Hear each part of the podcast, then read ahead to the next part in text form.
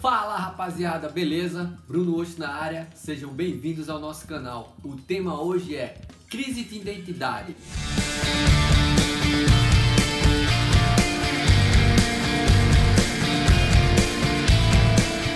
Sempre escuto alguns colegas de profissão falarem que o público não consegue enxergar que a sua banda é autoral com isso, o artista ou a banda entra em uma crise de identidade. Se você está sofrendo uma crise de identidade na música, primeiro pare em frente ao espelho e faça essas perguntas. Qual o meu propósito na música? Que experiência eu quero passar para as pessoas? Eu vou ter coragem de enfrentar todas as dificuldades de ser um artista autoral? Depois que você responder com muita verdade essas três perguntas, você começa a entrar no jogo.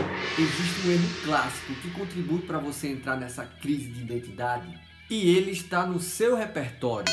Geralmente os artistas montam um repertório assim: 10 músicas de grandes artistas e depois uma sua. Em seguida, mais 10 músicas e depois mais uma sua.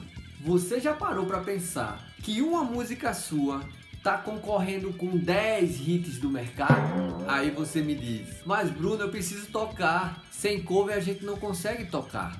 Lembra das perguntas que você tem que se fazer, principalmente a última? Outra coisa que não ajuda em nada para a identidade de um artista é o tal do tributo.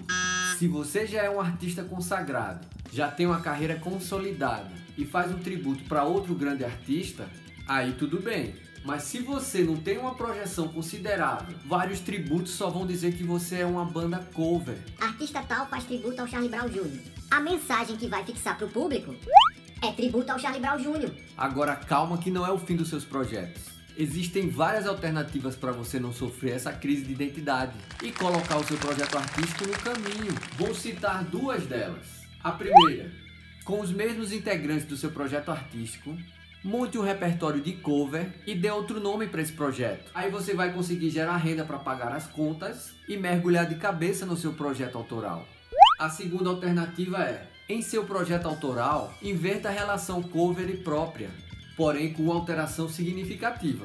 No máximo três músicas de outros artistas sendo interpretadas com a sua identidade artística. E como eu sempre digo, essa é a minha opinião. Se você conhece alguém que sofre dessa crise de identidade, mande esse vídeo para ele. É isso aí, rapaziada. Eu sou o Bruno Osh. Fiquem com Deus. Valeu!